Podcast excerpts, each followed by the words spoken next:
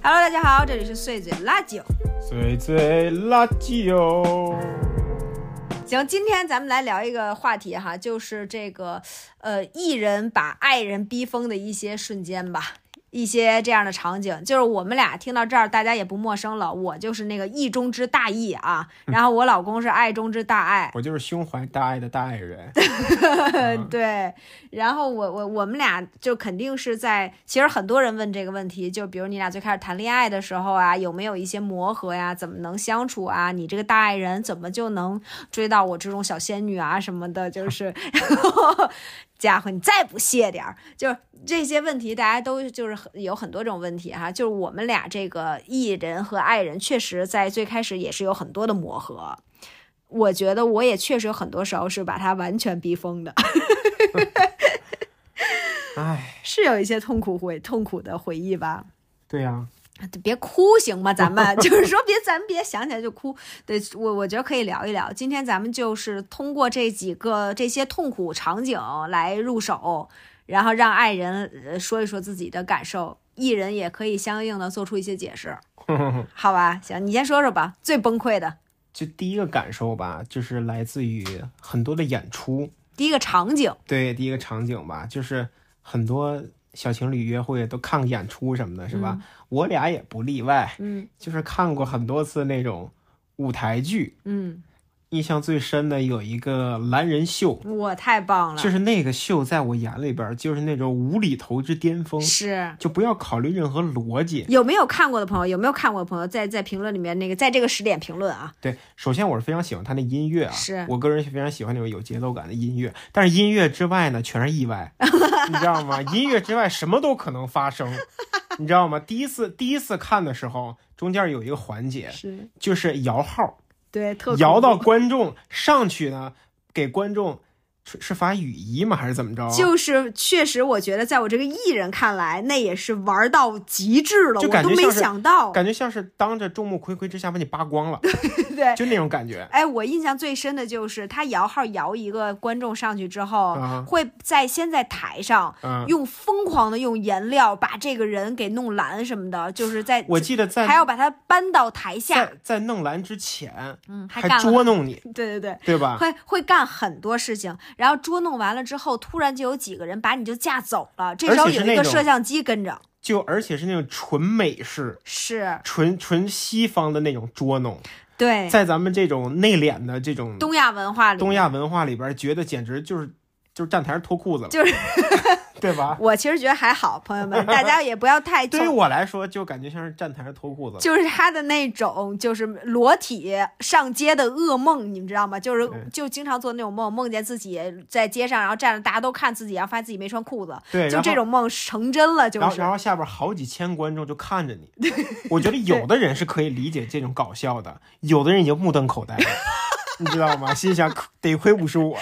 就是已经发展成一些怜悯了，对，就好像那种，比如说那个一绳摔一苹果，你咬啊一咬，咔一下就给蹬上去那种，就那比那残酷十倍。亲，然后亲嘴儿？不不 不，这个亲亲什么就不一定了。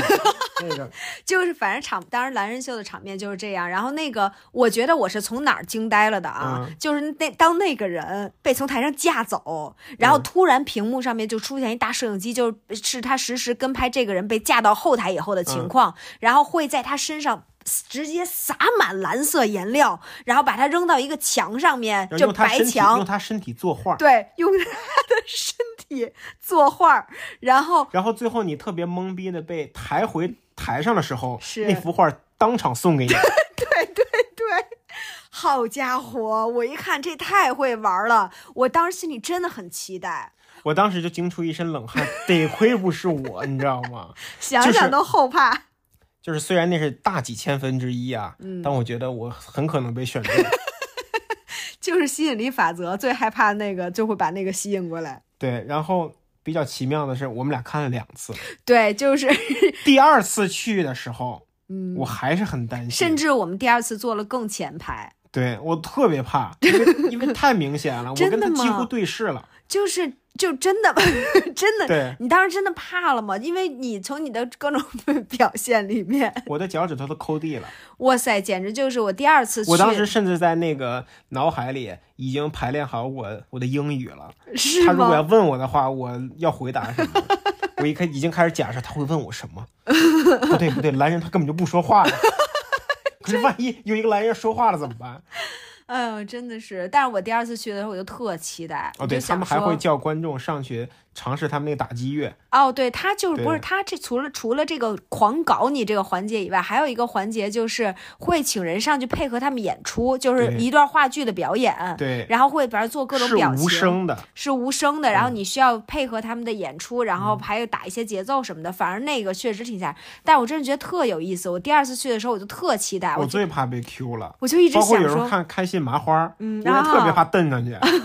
你你跟我走，我特别害怕。哎，然后你记得咱们从那个蓝人秀那现场出来以后，对然后不是就是你在外面，就这个整个剧结束了，你在外面楼道里面，一会儿蓝人会出来嘛。对，然后你知道吗？就那个蓝人出来，所有的观众都特别就是颤颤巍巍，就也看着，然后也拍照，但没有人敢上前去跟他们说话。嗯然后我就直接走过，我是当时唯一一个、嗯直接走过去跟他说 selfie，然后蓝人都惊了。对，然后那个蓝人就就跟我自拍，就是他是那个是他在现场那么多观众里面第一个过去跟他自拍的人，对对对。对，简直然后就。在那以后，大家都自拍了。对，大家就都自拍了。我觉得这个简直就是太艺人之大爽剧，爱人之恐怖片儿对对对对，哎你还记得有一次吗？咱们俩在重庆街头，啊！那简直是我就是长那么大，嗯。我觉得是最最出挑的一次，最出圈的一次，嗯，知道吗？我们俩在那个街上走着走着，忽然在那个江边上看见一一个街头艺人是。在那儿唱歌，他还有一个麦克风有音箱的那种，对，嗯，然后我旁边这位去了他身边，等他唱完然后，把他吉他抢过来了，然后给我说你唱，哎，首先我也不是一个强盗，OK，我也是走过去问他，我说他可以唱吗？selfie，又来了，小飞，我就说，我说我他可以唱吗？然后那个然后那哥们儿明显就不是一个特别开朗的人，当时他也惊呆了，说你要干嘛？是，但心里说你要干嘛？对，但是他我觉得也后来也玩的很开心，嗯就是他们其实也肯定是。反正我的揣测吧，他们也是很愿意跟大家一起，因为大家都是音乐人嘛，就是说大家就很愿意一起玩儿，然后完了就是这样，然后然后就拿过吉他，然后就给了嗯这个爱人，就非得让我唱，对，然后当时人来人往的，对，对而且就是他是在那个洪崖洞门口，就是在洪崖洞的众多饭馆门口，就啊是在洪崖洞，它门口不有一个大马路吗？在马路的对面是个桥，是一个桥，我记得，然，后正是下班点儿，就是人来人往吧对，就是确实是一个人声鼎沸的状态。然后，哎，请问当时让你唱的时候，就你站过去的时候，你当时心里是怎么想的？我当时心里想我要唱什么呢？结果所有会弹的歌都不会了，最后唱了一首《外面的世界》吧。对，那个是我曾经小时候在学校表演过，所以那首歌排练过好几百遍，所以印象特别深刻。你的意思就是说，其他全忘了。小学的儿时记忆被激起了。对对对对，然后，那你当时唱的时候，你是什么感觉呢？唱完了挺爽的，啊，唱的时候几乎要崩溃了。是吗？对真的在就是濒临崩溃的状态吗？对，然后，那你当时有没有对我的一点儿那种嫌弃倒也没有吧。我是那种事后觉得很爽，啊就是上台前，啊你比如说蓝人叫我上去之前啊，我啊会非常非常紧张。嗯，但如果真把我拽上去了，我可能也会有点享受。是，或者是然后下来慢热，下来也啊会觉得说自己感觉干了一件突破自己的事儿吧？。对，也会挺高兴的。啊拿着那幅画，应该也挺高兴的。但是 我我太想看了，我甚至为了想要看这个场景，甚至想再去看一次蓝人秀。如果他们来的话们什么时候，去国外看？我真的是，嗯然后就把你揪上去，当着一千多老外，把你扒光，用你作画儿。结果那一场真的是扒光。这国外就是尺度大嘛。哇，真棒！就那那这个算是一个一爱人的痛苦回忆吗？对，就是上台上台这事儿上台前对于我来说是个心理心理战争，不是心理斗争啊，是心理战争。是，我觉得这个事儿呢，就是有他的这个爱人和艺人的偏差是在于，就是这个期待完全不一样。就是艺人还是觉得越热闹越好，也不是越热，就是越有趣，越完全不会有这个障碍。所以说，可能我就是说完全没有想到，爱人在接过吉他的瞬间会崩溃。所以你在生活里边会竭尽所能抓住每一个机会去制造这种这种表现表演的机会吗？我觉着也。我会想要给你制造这种机会，我招谁惹谁了？嗯，因为你的意思你已经表演够了，我这三十多年已经演够了。不是，你知道有一个很重要的问题是什么吗？是咱没有什么才艺呀、我表演啥呢？脱，口秀啊，现在不特火吗？脱口秀，我上给大家说一段像我站在洪崖洞门口儿，拿着他那麦克风，在这儿给大家说一段儿，喂喂喂喂，合适吗？咱也没有什么才才艺，所以说我就老想让你表演嘛，嗯老想给你制造这种机会嘛。那下下回看那个懒人秀，你给我推上去。行，咱们就都已经上去，他也不能让咱们下来吧？对，就我就说 paint him，这这怎么样？小皮，对，然后我觉得我可能是会在一个场合里边，我会比较觉得大家就是应该，呃，就是来都来了，然后应该多交流一下。既来之则说之。对，既来之则说之。我我觉得我可能这两就是现在稍微好一些，就是因为以我现在都好点了。但好点了，那以好点儿。前是怎么说才甘心？以前是我会就是我就会是那个，因为我是不太愿意主老主动的，就是社交会保持在一个度嘛。但是我一旦来了这个场合，我肯定会是这个场合里面很热络的那一个。嗯，然后这样我就会特别喜欢组织大家。干点啥，就是大家别都各玩各的呀，咱来都来了，咱就得一块儿玩啊。对，然后就是都得给我参与进来呀，这是表演节目，要不就说话，要不就都发言什么的，我就你就是我在单位最讨厌的那种人。对，在单位我最就是最大的噩梦，嗯就是忽然领导说，呃，下面咱们轮流发言吧。啊，哎，你知道，就是可能领导说，就嗯都还好一点儿，是那个大艺人同事他突然张了，就让人更生气，你知道吗？哪儿都有你，你说？对对对啊领导，领导，我我我觉得那个应该每个人都说一下自己的想法。对对对对对对对，我先说，对对对对对，就是会有这种大艺人同事，这个确实是，我觉得我是在这两年，因为通过对你的了解，然后以及对维斯的了解，我有点有点保护我们。有点保护你们，因为我知道如果我这么做的话，你们即将是非常痛苦的，所以说可能会好一些。然后最近的一个例子，可能就是那个上回我们呃，其实这么说起来也挺长时间，得得有一年多两年了，快。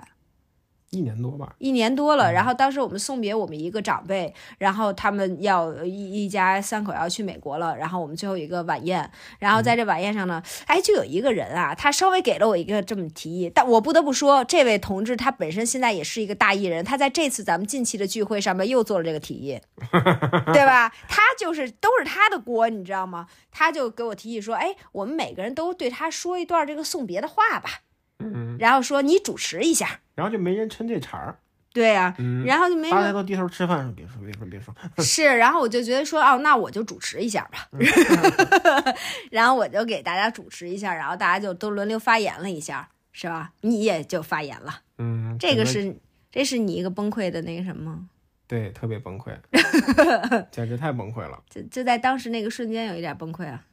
嗯，我我都崩溃成那个样子了，他当时在这个发言的时候，就是真情流露，然后是台上唯一一个痛哭的人。对，因为我这个人呢，情感比较充沛，就就是压抑许久，对吧？嗯就是昨天精神内耗也说了，我情感不是我的情感不是及时表达出来，嗯，而是积压已久，是就是不管什么情感都是会堆积。对对，等我表达，我只要哭了，啊，那家伙那已已已经是堆积已久了。啊我什么时候笑了，那也是堆积已久了。笑也得堆积啊，这对家也不能说说笑就笑啊，就得好笑一阵儿，他才能笑呢，对，是先得吧？装酷。哦哦哦，对，反正就是当时他也上去也说也说了，然后但是在这之后，我确实就除非是这种就是特殊的场合吧，我觉得现在嗯这种，我觉得你你不觉得说我们送别他，给他一段，每个人对他说点话，这还是一个很有必要的事情。现在除非这种特别呃就是特殊的场合，其他时候由于我对爱人的尊重，我现在已经不干这种事儿了。朋友们，大家不要恨我，大家不要听到这段之后就开始疯狂留言骂我好吗？我已 我现在已经长眼了，我确实承认我曾经有点不长眼。哎，就非得说，为什么？为什么非得说？留在心里不好吗？这种情感留在心里，难道不是很美好的一件事吗？那人家哪知道呢？那人家不知道你心里有啊。一切都在那个不言中，是吗不言中。我我觉得爱你在心口难开，是什么东西啊？怎么突然爱你在心口难开。怎么突然就切换了？现在脸红生粑粑了！即便是这种情况下，我也会紧张。天哪，就咱俩也紧张啊！对，是因为有哭哭吗？要不我让他走。对，这是也是一个那个什么吧？呃呃，痛苦场景。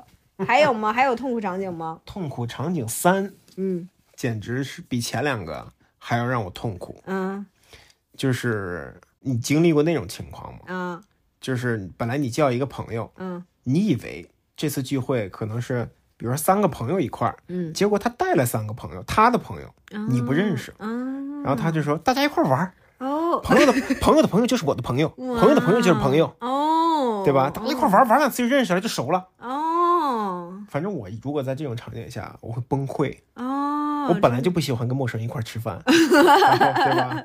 呃，这个确实是崩溃。我我觉得这个可能都作为我一个艺人，我都有点受不了，因为我还是个独狼，就这个事儿，它有点冒犯我的边界了。嗯嗯嗯，对，然后就，咱就是抛开边界不提，哎，那要抛开边界不提，我倒你还是能玩儿的，能玩，那肯定能玩儿。但是我就会立马晒脸，哦，对对对，他你就会立刻生气，这个对这个倒是，但是又把情感憋在心里，所以生气也看不出来，所以也白瞎，你知道吧就就疯？狂气自己。生不生气的也也白扯，别人也看不出来，他也不影响那个场面。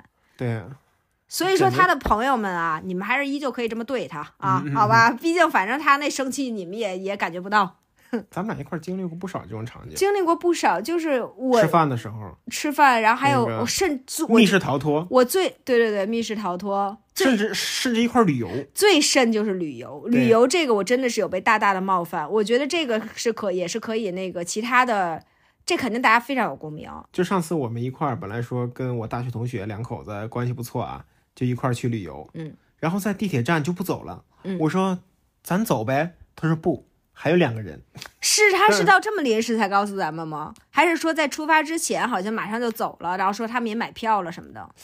但是当时没有，反正我没有特别明确的知道还有两个人，哦，反正可能之前说过说哦，maybe 还有俩人，然后之后就非常确定，然后他们就来了。反正这个我觉得确实是让我有点难以接受。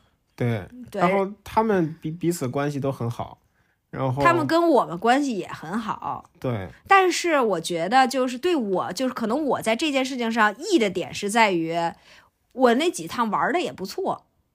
就就就是是也也能玩的都挺就是好，相处的也挺好，就是你这个艺人在于多了几双眼睛，他啊不会影响你的发挥，完全不会影响。但是我呢，啊有一个陌生人在旁边看着，我整个人就僵住了。那人家没看你啊，他他在我身边那样，哦，在你身边不行，我觉得主要是在你身边不行。对呀，你就像我平时弹钢琴练的不错了吧，嗯我自己咔咔弹，嗯你一在边上完了不会了。我也是那第二双眼睛，嗯对呀，哦你也是啊，但凡是个陌生人，我一点都不会了。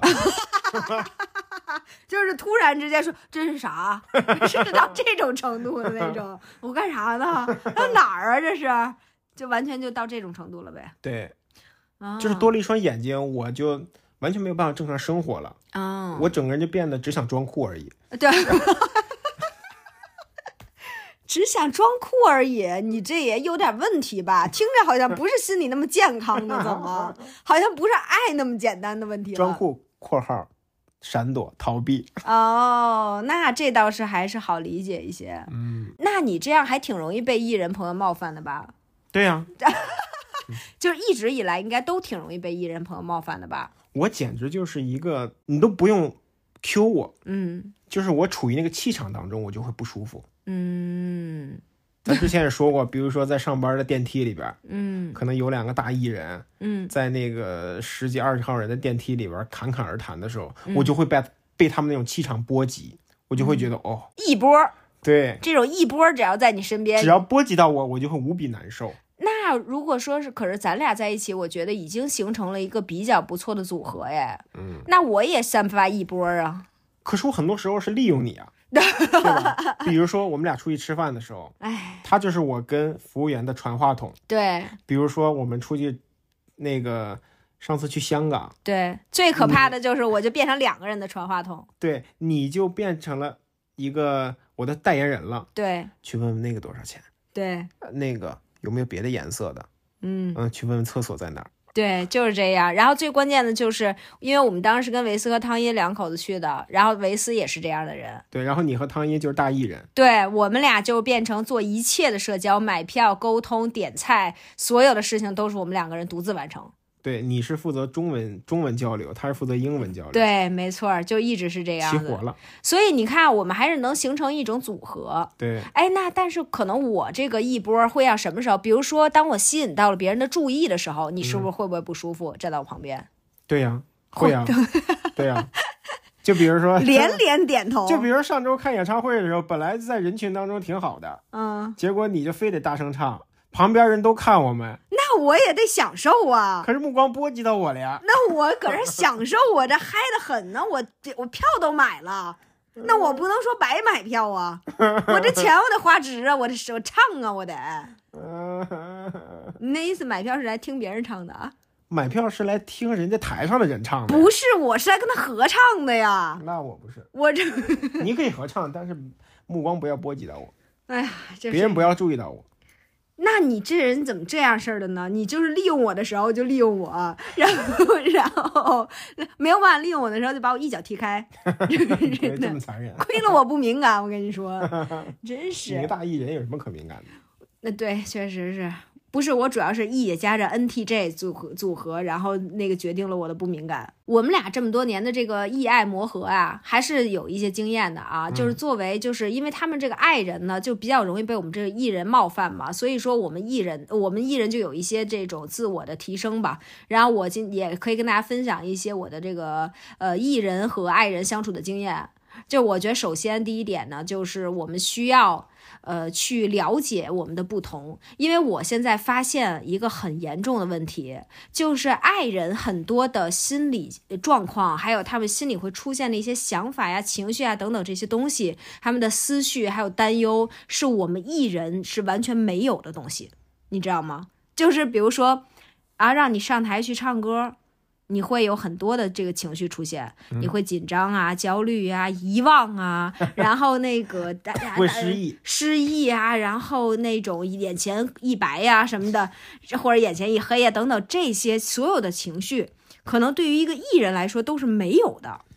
对对，然后所以说，呃，如果说你不了解他们会有什么样的情绪的话，其实你很难相处你。就会觉得他们为什么这么别别扭扭的，对，然后我觉得也有感觉很像是死狗扶不上墙。有很，你是在开始论断自己，开始 疯狂 在心里面骂过自己很多次了吧？对就是我我我觉得也是完全不应该有这种想法。对对，就是我不但不，我是从来没有对你有过这种想法，我没有从来没有对任何一个爱人有过这种想法。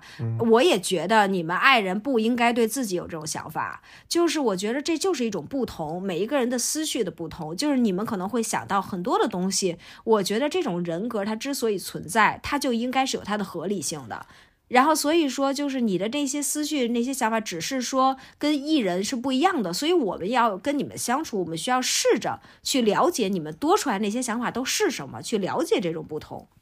对，其实我挺感恩的，就是我工作里边的领导，嗯他其实也是一个大爱人。嗯我觉得有的时候跟他交流，你就会发现他会理解我的感受，嗯，会理解我的处境。是他不像有的领导，他就希望你多说，对他就希望你表现，是他就希望你可以做一个啊外向的，做一个可以那个呃，反正独当一面的一个人吧。是但我们这领导他自己就是这种人，自己也爱的很。他自己就爱的很。你知道这一点很难得在于什么吗？就是有一些爱人领导，嗯他会反而会希望他底下的人去替他做艺人，你知道吗？嗯就比如说他会可能会轰着他，他自己不敢说，他嗯自己可能是三脚踹不出一个屁来，对，然后他呢去轰着底下的他们人。也找代言人呢？对呀，他想让底下的人去帮他说嗯去，然后帮他去跟其他部门沟通啊，有啥事儿他轰着你往上走。嗯我觉得就是有有很多的时候，不只是艺人不够尊重爱人，我觉得很多爱人也不够尊重爱人，爱人也不够尊重自己，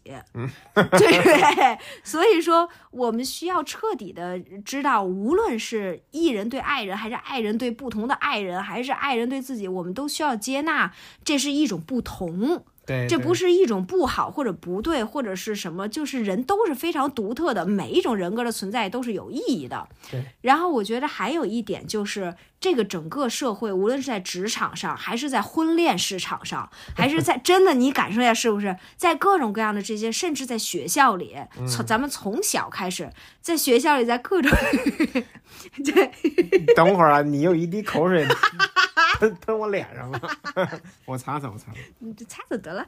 嗯，就是在各种我们从小到大的各种各样的场景里面，甚至在朋友圈子里面，我觉得大家都是外向崇拜，就是艺人崇拜。嗯，然后就是都觉得都喜欢那种好像成为瞩目的，然后成为焦点的，然后特别活泼开朗的，然后就是觉得这样，你就想你什么时候听过一个家长跟一个孩子说你内向点儿？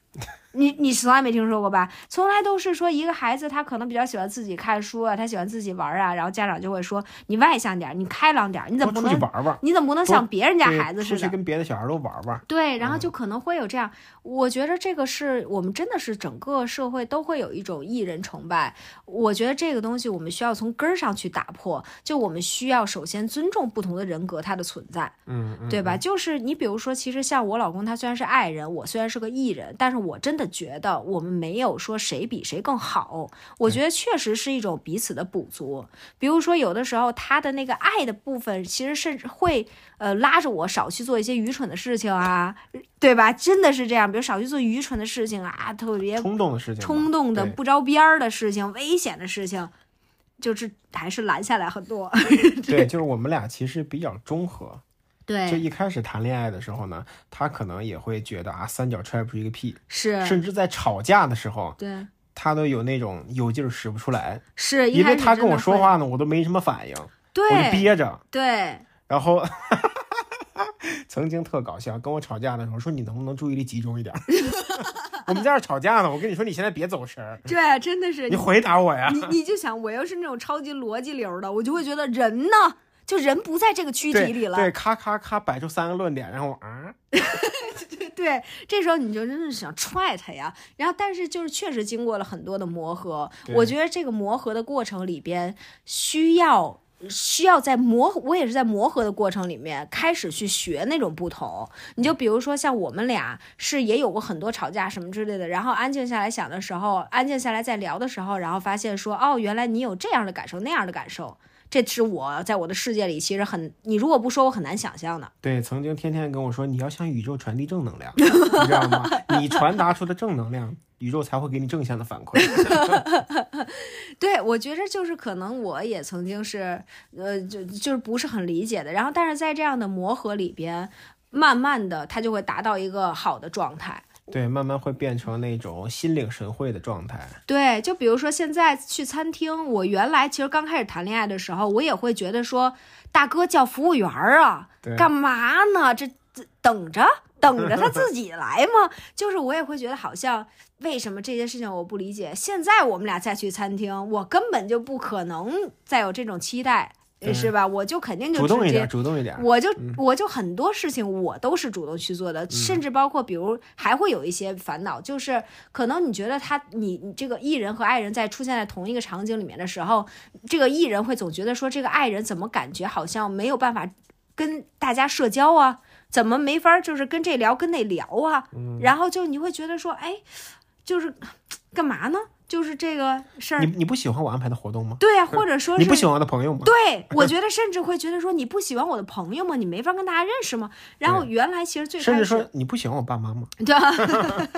对，因为甚至在父母里面也也会有这种问题。然后那时候我一开始也会觉得说，哎，好奇怪，有很多的疑惑。然后但是在慢慢的接触的过程里边，你就发现这个是真的就是他性格的一部分。虽然说可能呃一是让你不舒服，但是你需要了解他。你了解他了之后，有一些东西是你们要彼此去迁就一下的，也是要彼此接纳一下的。然后我觉着可能要互相促进的地方在哪儿？就是我们需我们可以有很多不同，我们可以是义，我们可以是爱，但是我们需要义的健康，也需要爱的健康。对，就是可能比如说我这个义的部分，也有很很多艺人其实也很不健康，比如说我觉得我还好啊，就比如说艺人其实也挺容易虚荣的。也挺容易浮夸的，也挺容易太需要被瞩目，然后或者说是特别需要别人的正向评价，对，因为就可能做很多也 maybe 有的艺人可能有这些问题，然后有的爱人他可能是爱在，比如说很胆怯，比如爱爱到深处了。爱到深处 可能有对自己的不确定啊，然后对，其实我上半年就有点这种爱到深处了，是啊，就是有点厌世了，对就会不想跟任何人接触，对，然后就觉得这一天不说话特别舒服。对呀、然后可能就是会有这种他可能有不健康的部分，嗯，然后那比如说 E。他 E 的那个不健康的部分和爱他爱的不健康的那部分，其实都应该被解决，对，但并不是说要解决成对方的样子，对对对，而是在各自的范围里面要更健康吧。嗯嗯，对，这个是这样，但是不要强求彼此改变。改变不了吗？这个我觉得爱人能变成艺人吗？当然能改变艺人能了。变成爱人？其实这东西你反正你自是过一段时间再测测也会不一样，嗯真的，这东西绝对是会改变的。你就像海叔老师，他其实就是之前他就是一个完全理性的人，嗯然后但是他经过这么多年之后，他现在再去做这个人格测试，他就已经是感性占比很高了。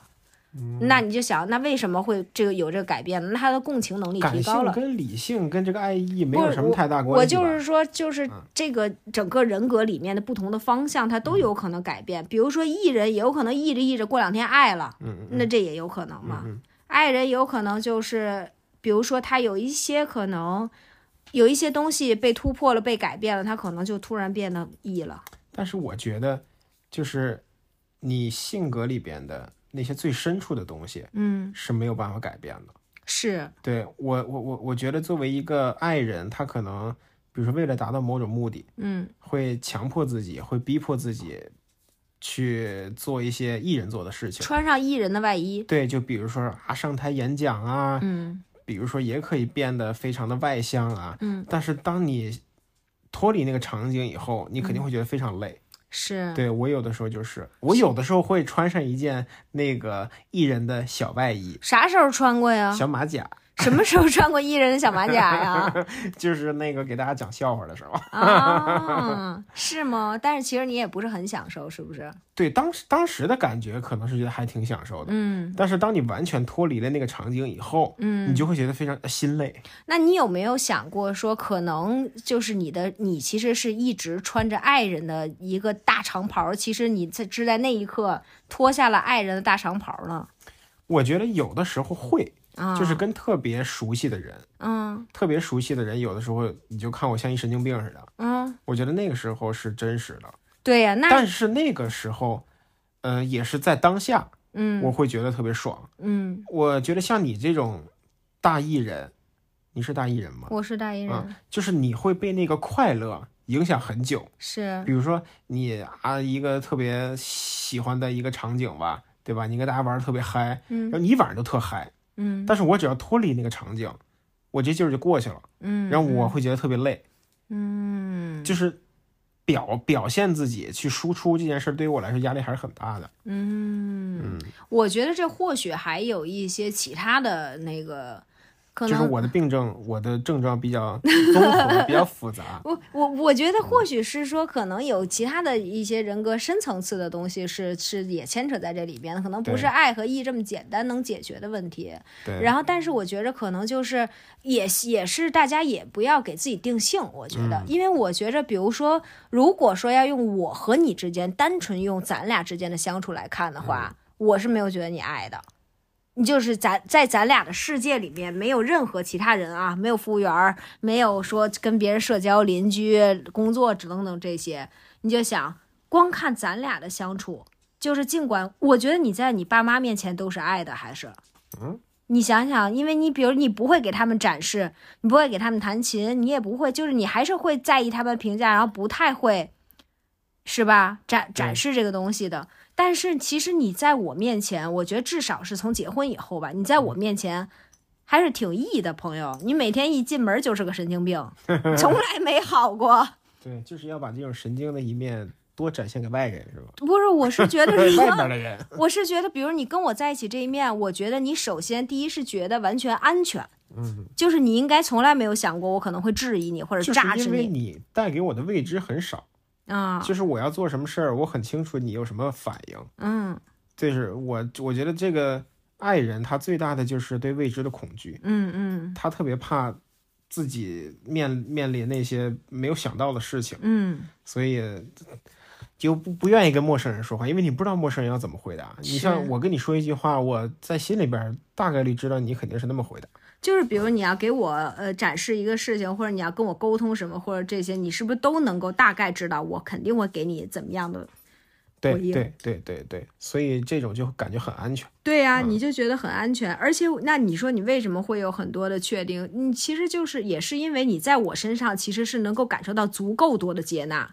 对你是不是觉得你在你任何一次给我弹琴，你应该都从来没有想过我会质疑你？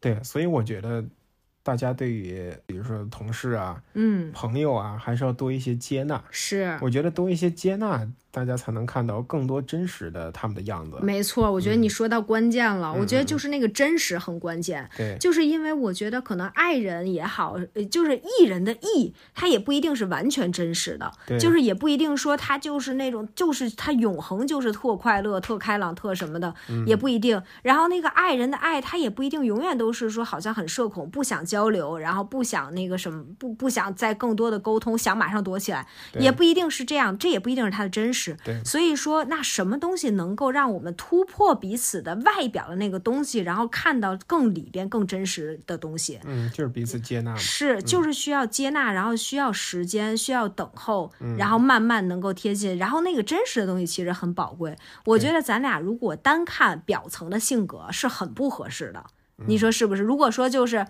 完全不认识咱们两个的人，这就是呃。比如完全不认识咱们对方的人，就只是单纯只是认识你，觉得你的性格是这样，然后也只是很表面的了解你的性格的人，和很表面了解我性格的人，可能不会觉得咱们俩合适，对不对？嗯，但是其实咱们呃咱们俩就是表层性格是完全相反，是完全义的，非常义，爱的非常爱。但是在拨开那个东西，在有足够的接纳、等候和时间之后，那个里面真实的部分，我觉得是高度一致的。其实对，我也没有我我最真实的在你面前那一面，也没有意的那么意，我也有很多很爱的东西。嗯，然后你那个爱的部分也没有那么爱，你有很多很意的东西，对吧？好复杂呀。就 他现在的眼神又已经不在了，各位听众还能跟上这个节奏吗？应该是可以的吧，毕竟也不是什么播的时候啊，加一倍速。就那更加崩溃是吧？对变成一段 rap，对，直接就对对对，反正大概就是这么个意思吧。我觉着还是这最后变成了，反正就是希望所有的艺人朋友，你们要更加的尊重你们的爱人朋友，不要觉得人家好像就是有什么问题，或者说是你们怎么磨磨唧唧的什么的，这种想法非常窄，朋友们。我现在不得不说这这个事儿，就是你这样去想任何人的时候都非常窄，咱们开阔一点儿。我有一段话，哎。有一段话啊，算了，这个一时半会儿找不着。有一个前两天我看了一段关于见世面的一段话，就是说什么叫见过世面，就是你有足够的眼界去接纳各种各样的不同，这就叫见过世面。对不是说您看了多少世界，您周游了多少列国，您就叫见过世面。您去了美国，炸着他们太邋遢；您去了英国，炸着他们太事儿，这东西也叫没见世面。对对不对？就是你有足够的眼界、足够的胸怀去接纳各种各样的不同，这就叫有这个世见过世面了。所以说，希望各位艺人，咱们对爱人有一些多一些的接纳，然后爱人呢也对艺人多一些的接纳。别人家一次冒犯你们了，你们就给人拉黑了什么的，就觉得这人不行。是不是？就没准他也是会是点亮你世界的那个小太阳儿，也是没准的。哎，我最近在工作里边嗯，经历到一个人，我差点给他拉黑了。是吗？就是他那种，就是他给我寄一东西，嗯他就问，哎，您有没有收到？嗯然后就开始给我打电话，嗯我就特别不爱接电话，嗯因为我是一个那个大爱人嘛，嗯是吧？嗯然后他就是挂了以后，紧接着就打第二个，嗯，然后在微信里狂拍我，拍你是吗？，对，拍我打电话，拍我打电话，给我发微信，拍我打电话，就是大概持续了得有个十分钟。是什么很重要的东西吗？，对我实在受不了了，我给他回过去了。嗯然后电话那边就是一个特别亢奋的声音啊！我给你那个东西，你有没有收到啊？啊，你收到了，一顿狂输出。嗯我觉得这个时候就想给他拉黑。啊，这种人可以叫艺人吗？这种这种人叫欠人，还是叫凡人？这种人叫凡人。我我觉着可你就是他太炸裂了，是不是？